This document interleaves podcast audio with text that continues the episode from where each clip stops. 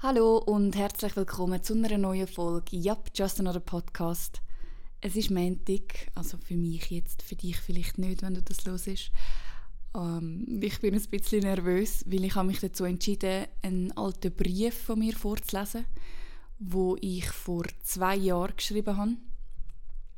Und eigentlich ist er schon seit einem Jahr online auf meinem Blog zu lesen, aber es ist gleich nochmal etwas anderes, den jetzt in diesem Podcast vorzulesen ähm, und zwar geht es darum, dass viele Leute immer fragen, woher ich mein Mindset habe. Und mein 16-jährige Ich einen sehr grossen Teil vom Ursprung von dem Mindset ist. Also abgesehen davon, dass ich grandiose Eltern habe. Ach so, ich könnte auch wieder auf Hochdeutsch switchen. abgesehen davon, dass ich das unfassbare Glück habe, dass beide meine Eltern sich selber auch immer mit mentalem Training beschäftigt haben und mir und meiner Schwester so einen einfachen Weg vorgelebt haben, ähm, wie man das Leben so leben kann, dass man eigentlich auf der positiven Seite steht egal was einem passiert. Und das ist sehr, sehr wichtig, dieses egal was einem passiert, weil ich glaube, dass jeder trägt seinen Rucksack und jeder hat sein Schicksal und Sachen erlebt, die für ihn persönlich die Tiefpunkte waren. Und es geht eigentlich im Leben nur darum, wer wie mit seinem Schicksal umgeht. Wer wie damit umgeht, was er erlebt hat. Ähm, und mein 16-jähriges Ich steckte damals wirklich mitten in der schlimmsten Phase, die ich bisher in meinem Leben erlebt habe. Und vor zwei Jahren gab es mal so einen Trend, Dear 16-Year-Old Me auf Instagram. Und dann habe ich auch äh, einen Brief an mich selber geschrieben oder beziehungsweise an mein 16-jähriges Ich. Und den möchte ich heute einmal vorlesen weil ich den unglaublich schön finde. Und ich habe vor einer Woche, glaube ich, auf Instagram ein Foto gepostet, wo ich geschrieben habe, dass ich Fotos gefunden habe von den Jahren 2005 bis 2010. Und die dokumentieren so ein bisschen diese fünf richtig krassen Jahre meines Lebens. Ähm, und gleichzeitig sind sie heute oder waren, Entschuldigung, gleichzeitig sind sie heute, wenn ich sie anschaue, eine Riesenmotivation für mich, weil sie mir einfach zeigen, was ich in meinem Leben schon durchgemacht habe und wo ich mich durchgekämpft habe und dass es Zeiten gab, wo es in mir so schwarz war wie ein schwarzes Loch oder dass es Zeiten gab, wo ich ja, wo ich nicht leben wollte. Und da habe ich mich durchgekämpft und vor zwei Jahren habe ich meinem 16-jährigen Ich dann einen Brief geschrieben. Und äh, ja, den würde ich euch gerne gleich vorlesen. Zwei Sachen vorweg. Ähm, ein ganz kurzer Nachtrag zu meinem letzten Podcast. Und zwar habe ich in meinem letzten Podcast über Motivation geredet und habe beim Kontrollhören gemerkt, dass ich einen kleinen Fehler gemacht habe. Ähm, nicht, dass das von Bedeutung wäre, aber falls du den Podcast gehört hast, ähm, intrinsische Motivation und extrinsische Motivation, also die Motivation von innen und die von außen. Den Kaffee, den ich erwähne, den du dir selber gönnst, das ist die intrinsische Motivation. Das hat, ist zwar ein Belohnungssystem, aber das kommt von dir selber. Also du schaffst es, dich selber mit deinem Kaffee zu motivieren. Das kommt von innen. Die extrinsische Motivation wäre, wenn dir jemand sagt, ich bezahle dir einen Kaffee, wenn du das gemacht hast. Weil das kommt von außen, das kommt von jemand anderem. Ähm, das als ganz kurzer Nachtrag für die, die meine letzte Folge gehört haben. Und die zweite Sache, um den Brief zu verstehen, den ich gleich vorlesen werde, ähm, braucht man, glaube ich, so ein bisschen die Randinformation, was damals geschehen ist. Und zwar hatte meine Oma, also die Mama meiner Mama, als ich 14 Jahre alt war, einen Schlaganfall. Und wir sind alle nach Holland geflogen, um uns von ihr zu verabschieden.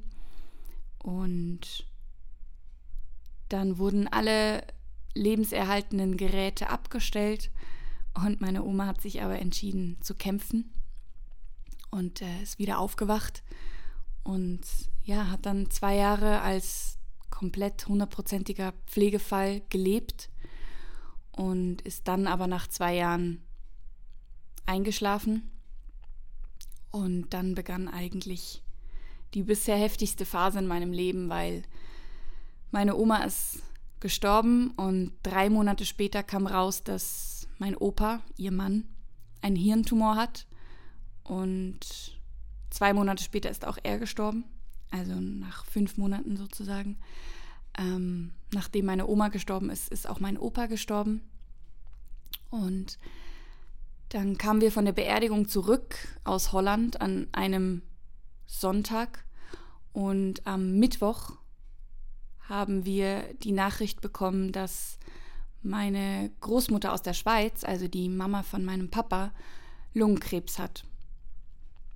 Und für mich sehr spannend ist, dass ich gar nicht mehr genau weiß, was ab da alles passiert ist. Ich weiß nur, dass auch ihre Schwester, also meine Großtante, die Schwester von meiner Großmama, ähm, die war auch, also die war auch immer bei unseren Familienfestern und mit denen hatten wir auch einen guten Kontakt.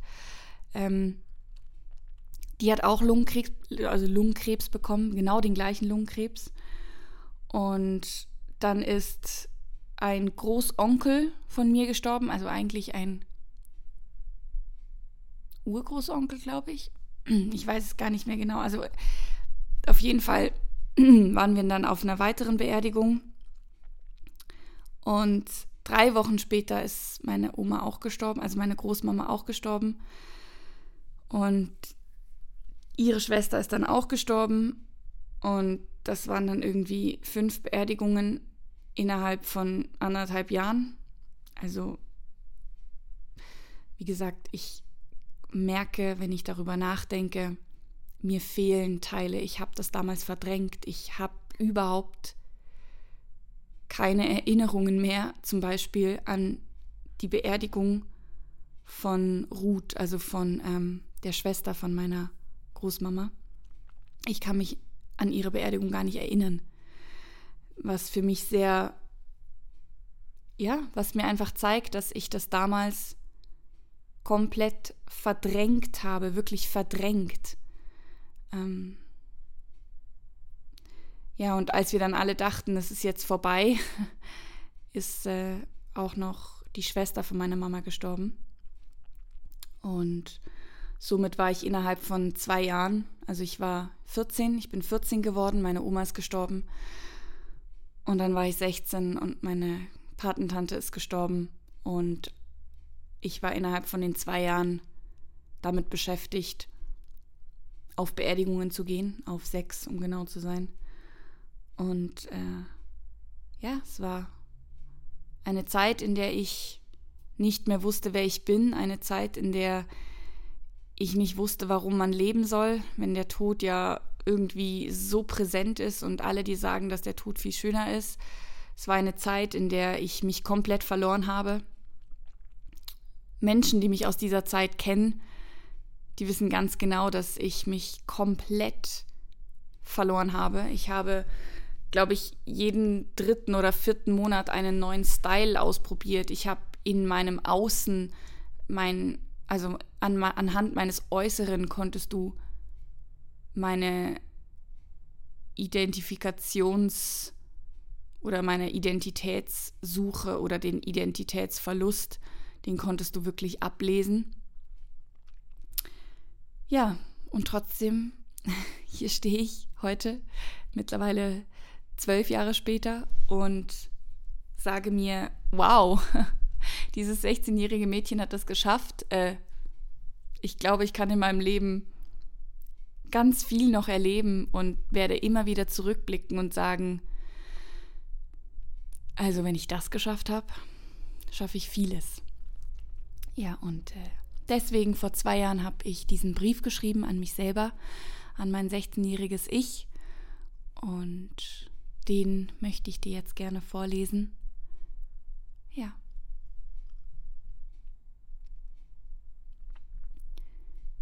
Dear 16-year-old me, du bist so stark, oh wenn ich dir das nur sagen könnte. Kein 16-jähriges Mädchen sollte sich mit dem Tod so beschäftigen müssen wie du. Aber du machst das so gut. Lass mich dir sagen, du wirst noch so einige Beerdigungen in den nächsten Jahren besuchen. Und du bleibst trotzdem stehen. Du wirst es schaffen. Niemand ist schuld daran, so ist das Leben. Aber du darfst es beschissen finden. Es ist scheiße, innerhalb von zwei Jahren so viele Menschen aus deiner Familie zu begraben. Das ist verdammt beschissen und das kann auch niemand schön reden. Ich weiß heute manchmal wirklich nicht, wie du das geschafft hast. Du verstehst die Welt zurzeit nicht. Dir wird ständig gesagt, dass es all den Menschen besser geht, jetzt, wo sie von uns gegangen sind. Lass mich dir sagen, ich verstehe, dass das alles zu viel ist für dich. Ich halte dich. Ich lass dich weinen, schreien. Auch wenn du zurzeit eigentlich nicht leben willst, du wirst leben. Du wirst leben und du wirst es lieben, das verspreche ich dir.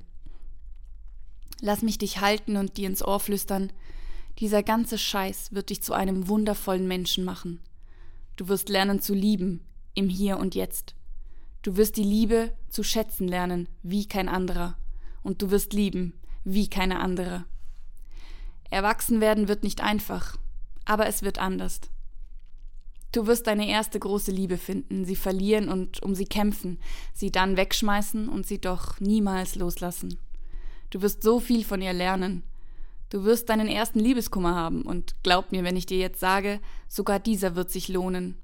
Denn er wird dich lehren, dass Liebe die größte, mächtigste, schönste und wertvollste Sache der Welt ist. Du wirst eine neue Liebe finden und du wirst verstehen, dass das Wichtigste im Leben deine innere Zufriedenheit ist. Dass du alleine glücklich sein musst. Dass nur du allein für dein Glück verantwortlich bist und dass keine Liebe dich je so erfüllen kann, wie du dich selbst erfüllen kannst. Und ich weiß, dass das für dich zurzeit absolut keinen Sinn macht und du mir bestimmt niemals glaubst, aber ich verspreche dir, du bist stark, du bist wundervoll und du wirst blühen. Du wirst es eines Tages spüren. Deine Tränen wässern die Erde, in der deine Wurzeln verankert sind, und sie werden dich wachsen lassen. Wachsen und blühen. Und ich verspreche dir, es wird der Tag kommen, an dem du verstehst, warum das alles passieren muss. Du wirst verstehen, warum all diese Menschen so früh und in so kurzer Zeit gehen müssen. Ich kann dir sagen, es tut auch heute, zehn Jahre später, noch fürchterlich weh. Aber du wirst lernen, damit umzugehen und du wirst dankbar sein für all die Liebe, die sie in dir ausgelöst haben. Du wirst verstehen, warum deine erste große Liebe nicht die eine Liebe fürs Leben war. Du wirst lernen, dass es mehr als eine Liebe fürs Leben gibt und dass man sie alle im Herzen tragen kann. Sie stören einander nicht. Sie zeigen dir nur, wie viel Liebe du in dir tragen kannst. Ich liebe heute so, wie ich es nie für möglich gehalten habe. Ich liebe mit jedem Tag mehr und du wirst mit jedem Tag mehr verstehen, dass Liebe keine Größe, keine Distanzen, keinen Unterschied zwischen Leben und Tod und absolut keine Grenzen kennt. Liebe ist unendlich. Du bist Liebe. Eines Tages wirst du wissen, dass genau jetzt die Zeit ist, in der du am meisten über die Liebe lernst. Du bist gerade dabei, dein Fundament kennenzulernen und du schlägst dich so gut. Ich weiß, durch Beerdigungen etwas über Liebe lernen, verpiss dich damit. Ich weiß, wie sehr du an dir zweifelst. Aber lass mich dir sagen, das ist okay. Du darfst zweifeln. Du darfst unsicher sein. Deine gespielte, überinszenierte Selbstsicherheit ist lediglich ein Schutzschild. Ich weiß das, und es ist okay. Es gibt Menschen, die verstehen das, andere nicht. Aber vergiss niemals, dass jeder seinen eigenen Kampf kämpft. Nimm es nie jemandem übel, wenn er mit deiner Art nicht klarkommt. Du weißt nicht, was in ihm vorgeht. Und auch du wirst mit deiner Art sehr viele Menschen sehr stark verletzen. Und auch das ist okay. Ich verzeih dir, denn auch du hast deinen Kampf. Wir verletzen und wir werden verletzt. Die Hauptsache ist, dass wir verzeihen. Ich verzeih dir, verzeih auch du. Weißt du, dass sich jeder Streit mit deinen Eltern lohnt? Ich kann dir heute sagen, sie werden noch viele Fehler machen, aber heute verzeihst du ihnen nicht nur jeden Fehler, sondern bist sogar dankbar dafür. Heute erkenne ich, wie unfassbar dankbar und glücklich ich mich schätzen kann. Du brauchst dir niemals Sorgen zu machen. Sie verzeihen dir jeden Scheiß. Egal wie streng sie sind, sie werden dich immer von ganzem Herzen lieben. Sie lieben dich auch jetzt, in der verschissensten Phase deines Lebens, wenn ich das so sagen kann. Ja, ich glaube, ich möchte dir sagen, halt durch. Ich weiß, du verstehst es alles noch nicht. Ich weiß, das Leben ist eigentlich mehr Scheiße als schön. Aber stell dir eine Herzlinie vor. Sie geht rauf und runter, und ja, ich weiß, 16 ist viel zu früh, um an einem solchen Tiefpunkt zu stehen. Aber das Geheimnis des Lebens ist, solange dein Herz schlägt, wird es wieder aufwärts gehen. Es ist das Gesetz des Lebens. Es wird einen Moment geben, an dem du wieder oben stehst.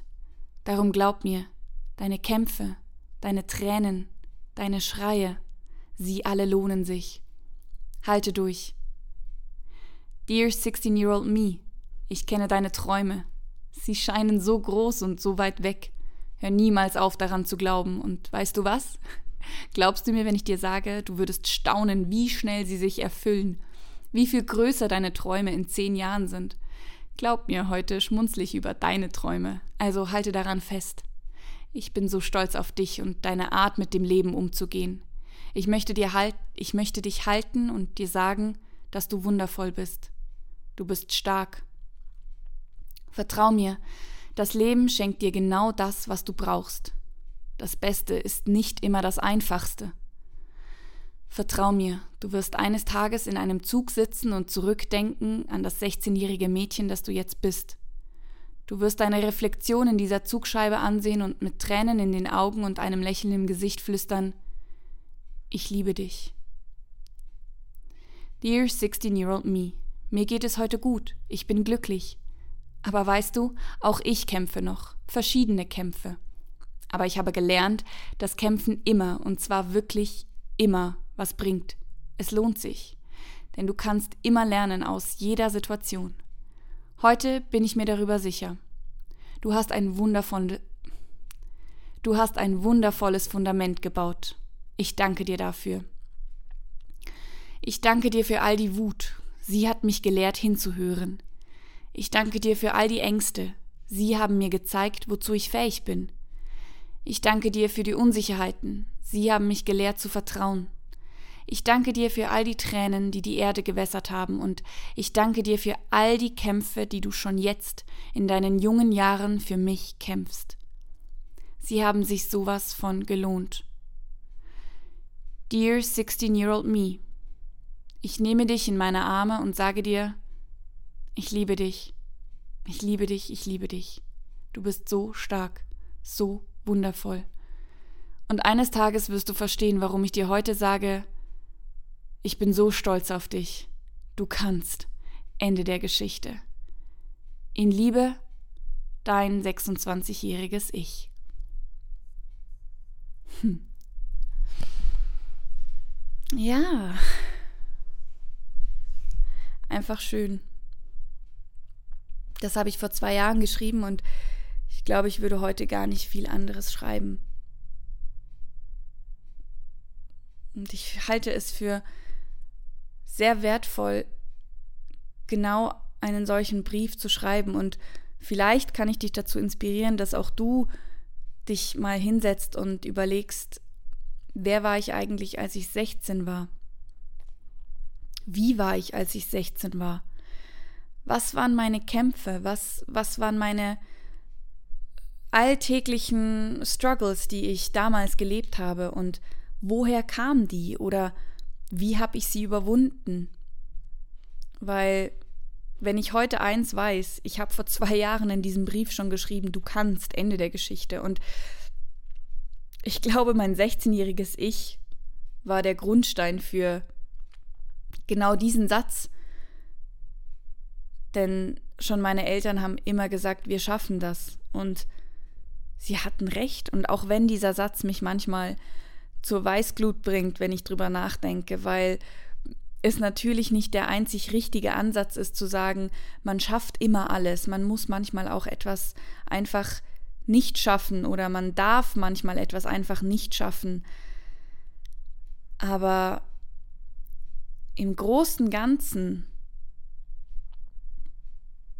ist es einfach das größte Geschenk, dass meine Eltern mir diesen Wir schaffen das Satz eigentlich vorgelebt haben und ja, sich daraus in meinem Leben ein ganz, ganz klares Du kannst rauskristallisiert hat. Und wie gesagt, für mich ist oft der Gedanke an, was ich schon erlebt habe, die größte Motivation, um Dinge durchzustehen oder um mit Gefühlen umzugehen, die ich heute habe. Und ja, denk doch einfach mal drüber nach, was du in, deinem Leben schon überstanden hast und sei verdammt nochmal stolz auf dich. Sei stolz auf das, was du schon hinter dir hast, was das, sei stolz auf das, was du schon erlebt hast und was du vor allen Dingen daraus gemacht hast. Ich glaube, manchmal suchen wir zu viel Motivation im Außen oder zu viel Inspiration im Außen. Wir hören jeden Tag so viele Heldengeschichten und eigentlich hast du deine eigenen, äh, hast du deine eigene Heldengeschichte schon geschrieben. Du schreibst sie jeden Tag. Und ich glaube, es ist wichtig, das vor Augen zu halten, dass du bist dein eigener Held. Leb dein Leben und blick immer wieder darauf zurück, was du schon geschafft hast. Du schreibst deine eigenen Heldengeschichte. Ich habe da vor kurzem einen Text zugeschrieben. Ich kann den mal ganz kurz suchen und gucken, ob ich ihn finde. So, gefunden. Man liest immer wieder den Satz, wie viele Erfolgsgeschichten musst du noch lesen, um deine eigene zu schreiben. Und heute, gerade jetzt, denke ich mir, ich bin meine eigene Erfolgsgeschichte. Denn wer definiert Erfolg? Und wer entscheidet, ob eine Geschichte es schafft, zur Erfolgsgeschichte zu werden? Ich will mein Leben selber als Erfolg feiern, denn es ist egal, welchen Weg jemand geht, solange er ihn geht und an allem, was ihm widerfährt, an allem, was ihm in den Weg gelegt wird, etwas für sich lernen kann. Solange du also nicht aufgibst und weitergehst, dein Leben jeden Tag lebst, genau so lange ist deine eigene Geschichte eine Erfolgsgeschichte. Dein Leben ist es wert, erzählt zu werden, und aus deinem Leben kann jemand anderes vielleicht was ziehen. Du bist deine eigene Erfolgsgeschichte. Wir leben sie alle, die Erfolgsgeschichten der Welt. Und genau das halte ich für einen so wichtigen Punkt. Manchmal suchen wir die Inspiration und die Motivation im Außen oder in anderen Geschichten oder wir lesen Erfolgsgeschichten und denken uns, wow, was der geschafft hat oder wow, wenn der das geschafft hat, dann schaffe ich das auch oder irgendwas, was dann vielleicht für uns kleiner oder unwichtiger wirkt. Aber am Ende des Tages bist du deine eigene Erfolgsgeschichte. Du bist dein eigener Held. Blick doch einfach mal zurück auf das, was du bisher in deinem Leben geschafft hast. Auf das, was du erreicht hast. Die Hürden, die du überwunden hast. Die Emotionen, die du durchlebt hast. Sei dir bewusst, was du in deinem Leben schon für Heldentaten vollbracht hast oder für Erfolge feiern konntest. Und ja, jeder trägt seinen eigenen Rucksack und Schicksale sind unterschiedlich und meiner Meinung nach, abgesehen davon, dass man natürlich Schicksale in Relation setzen kann, ist es trotzdem so, dass deine Tiefpunkte in deinem Leben sind für dich die tiefsten. Und es ist scheißegal, was im Außen andere Menschen erlebt haben. Du hast deine Tiefpunkte überwunden und das ist wichtig. Schau doch mal auf dein Leben und deine Geschichte und sei einfach stolz auf dich. Sei stolz auf dich für alles, was du schon erreicht hast, für alles, was du bisher gemeistert hast. Und finde deine Motivation und deine Stärke in dir selbst, in deiner Geschichte. Und wenn du dann stolz sein kannst auf das, was du schon erreicht hast, dann kannst du nämlich voller Vertrauen und Zuversicht in die Zukunft blicken. Und wenn du verstehst, was ich mit all dem meine, dann verstehst du auch, warum ich immer und immer wieder sage, du kannst. Ende der Geschichte.